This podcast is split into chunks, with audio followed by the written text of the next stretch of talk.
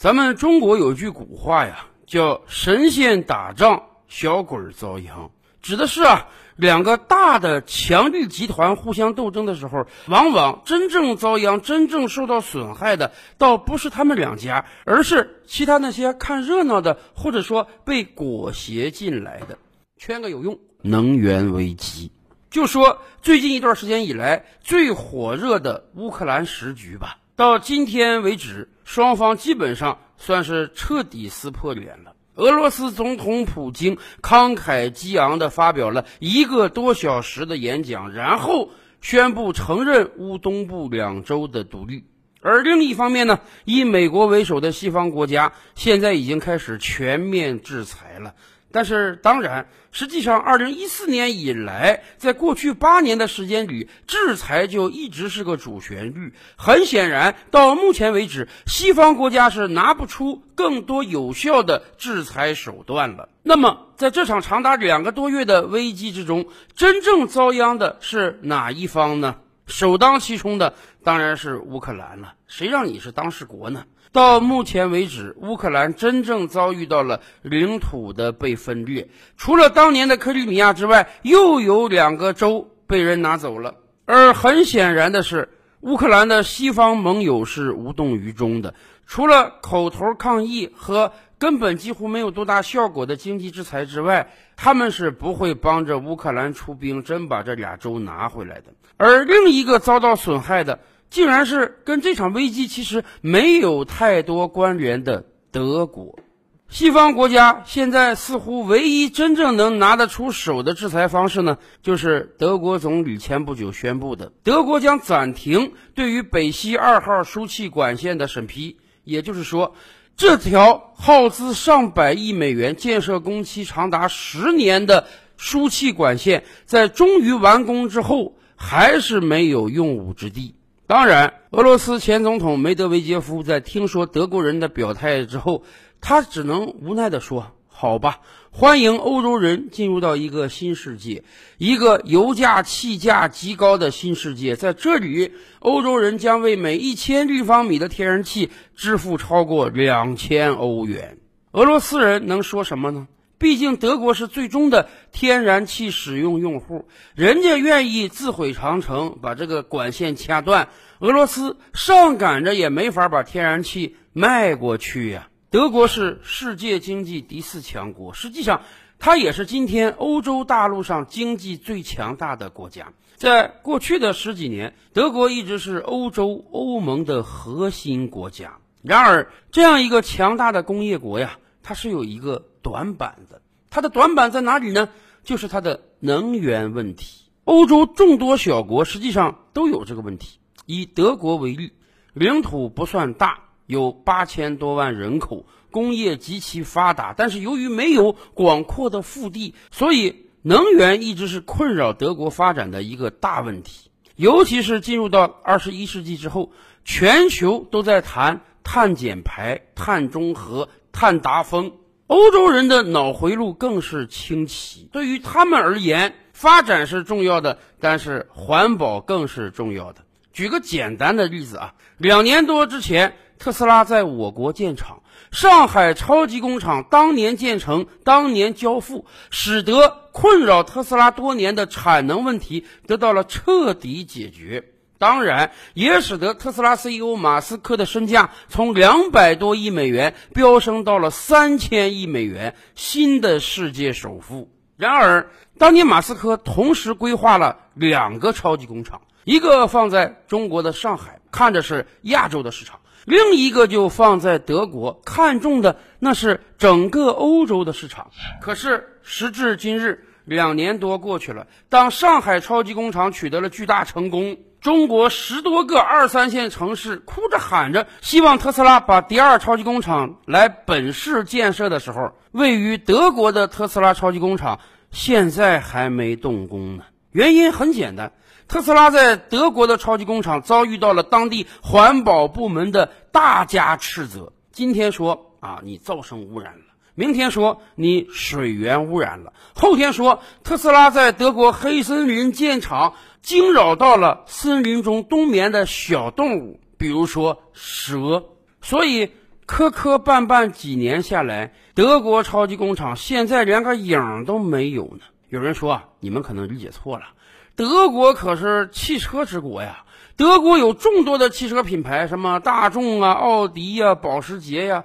德国汽车厂商这是在私下给特斯拉使绊子，哎，不想让它顺顺利利建厂。这种解释听上去挺合理的，但实际上大家误解了德国人的轴。德国人能轴到什么状态？明明特斯拉超级工厂能给本国带来巨大的就业和经济利润，可是人家就卡着环保这个问题，不让你顺利建厂。不光这样啊，在能源问题上，我们才能彻彻底底见识到德国人的轴。明明是一个缺能源的国家，可是就在最近几年啊，德国把境内几乎所有的火力发电厂、核能发电厂通通关掉了。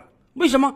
不环保，人家德国人说了，你这个现在还用矿物能源烧煤发电，产生的碳排放太多了，太不环保了，所以以后不可以用煤发电，火力发电厂通通给它关掉。那么核能呢？核能可是清洁能源呀！哎，德国人又说了，你们不知道吗？十多年之前，日本三幺幺大地震之后，不是产生了核泄漏吗？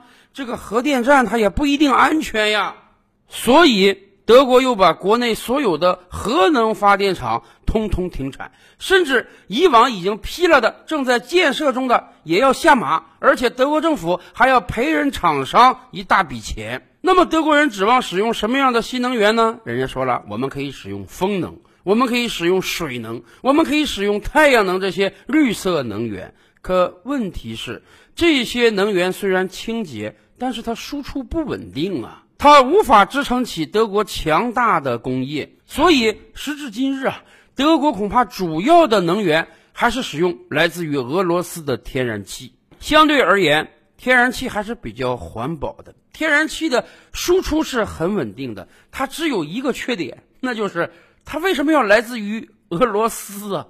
本来每一年俄罗斯通过埋藏在乌克兰、波兰地底的通道。大把的输送天然气给德国，但是俄罗斯觉得呀，这桩生意做的有点亏。明明我是天然气出产国，但是呢，我每年为了使用位于波兰、乌克兰地底下的通道呢，我要给他们几十亿美元，何苦呢？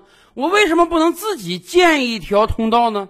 哪怕这条通道要花上百亿美元，可是从长远眼光看，这笔买卖也划得来呀。这就是现在争议最大的。北溪二号对于俄罗斯而言啊，以德国为首的西欧多国非常的缺能源。我上杆子在你家门口修一条通道，不需要你拿钱，来自于我的天然气会源源不断的经由这个管道呢输送给你，甚至价格我都可以再便宜点，因为我不需要交天价的过境费了。这是一个多好的买卖啊！对于德国人而言，北溪二号也确实是一个重大的利好。谁不希望自己能够便宜而稳定的买到能源呀？然而美国人不干了。从北溪二号提出动议开始，美国人就一直横搬竖挡。美国几次三番警告德国说：“啊，你不能同意这个北溪二号啊，你不能加大从俄罗斯购买天然气啊！如果这样的话，你就会被俄罗斯能源绑架。”你想啊，你的能源通通来自俄罗斯，那么一旦有一天咱们开战，你买天然气这个行为不等于资敌了吗？或者说俄罗斯给你断气儿，你怎么整啊？可问题是美国人忘了，即便没有北溪二号，现在德国不也买着俄罗斯的天然气吗？归根到底啊，美国人是有着自己的小算盘的。一方面，美国不希望俄罗斯啊通过大量的售卖能源赚得很多钱。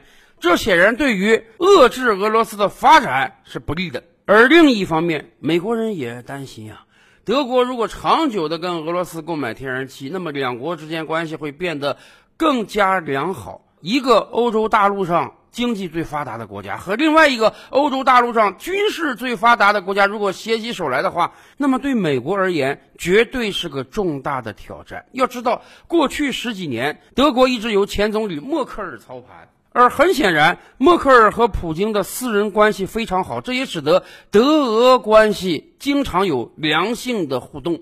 这对美国而言，那可是如临大敌呀。再加上这两年美国页岩油革命的成功，使得美国也慢慢转变成能源输出国了。所以美国人也想替自己的能源商考虑，有没有可能你别从俄罗斯买天然气，你从我美国买嘛？我可以用这个轮船运输给你德国吗？无非是加点运费而已。朋友卖给你的气儿贵一点，对手卖给你的气儿便宜一点。德国，你应当买哪一个呢？去年八九月份。在默克尔正式退休之前，实际上德国和俄罗斯关系一度非常好。在默克尔的强硬支撑之下，美国只能撤去了对于北溪二号的诸多制裁。北溪二号也在去年年底终于正式建成了。然而，对于狡猾的美国人而言，一计不成又生一计。既然我不能制裁北溪二号了，我只能眼睁睁地看着它建成。但是我可以用另外一招啊。所以，从去年年底以来，乌克兰局势骤变。美国媒体两个月以来连番累读的炒作，俄罗斯大军随时随地有可能荡平基辅、踏平乌克兰了。战争是一触即发的。终于，在两个多月之后的今天，双方算是撕破脸皮了。俄罗斯为了自保也好啊，为了对抗美国也罢，终于宣布承认乌东部那两个州的独立了。而与此同时，西方世界开始全面制裁俄罗斯了。当然，在这个状态之下，德国就只能不得不宣布暂停对北溪二号的审批了。管道你是建成了，但是通气儿之日遥遥无期。甚至有的美国政客就叫嚣啊，未来他们要把北溪二号变成一堆垃圾。美国多年对于北溪二号的制裁，终于经由乌克兰局势达到了他的目的，只是可惜了德国了。本来乌克兰也好，俄罗斯也罢，他们之间有冲突，跟我有什么关系吗？本来这个冬天就够寒冷的了，由于欧洲各国对于天然气的存储不足，使得天然气价格飙升。有的德国老百姓，说实话，已经开始劈柴生火了。在这样一个状态之下，人家俄罗斯好端端的，哎，把北溪二号建成，要供应你天然气，解你燃眉之急。可是，一桩好事，硬生生让美国给搅黄了。在整个乌克兰危机之中，除了乌克兰，恐怕到目前为止受损最大的就是德国了。不知道这样一个能源格局，对于未来德国的经济。会是一个什么样沉重的打击呀？而反观德国的邻居法国，人家在这场危机中就非常游刃有余。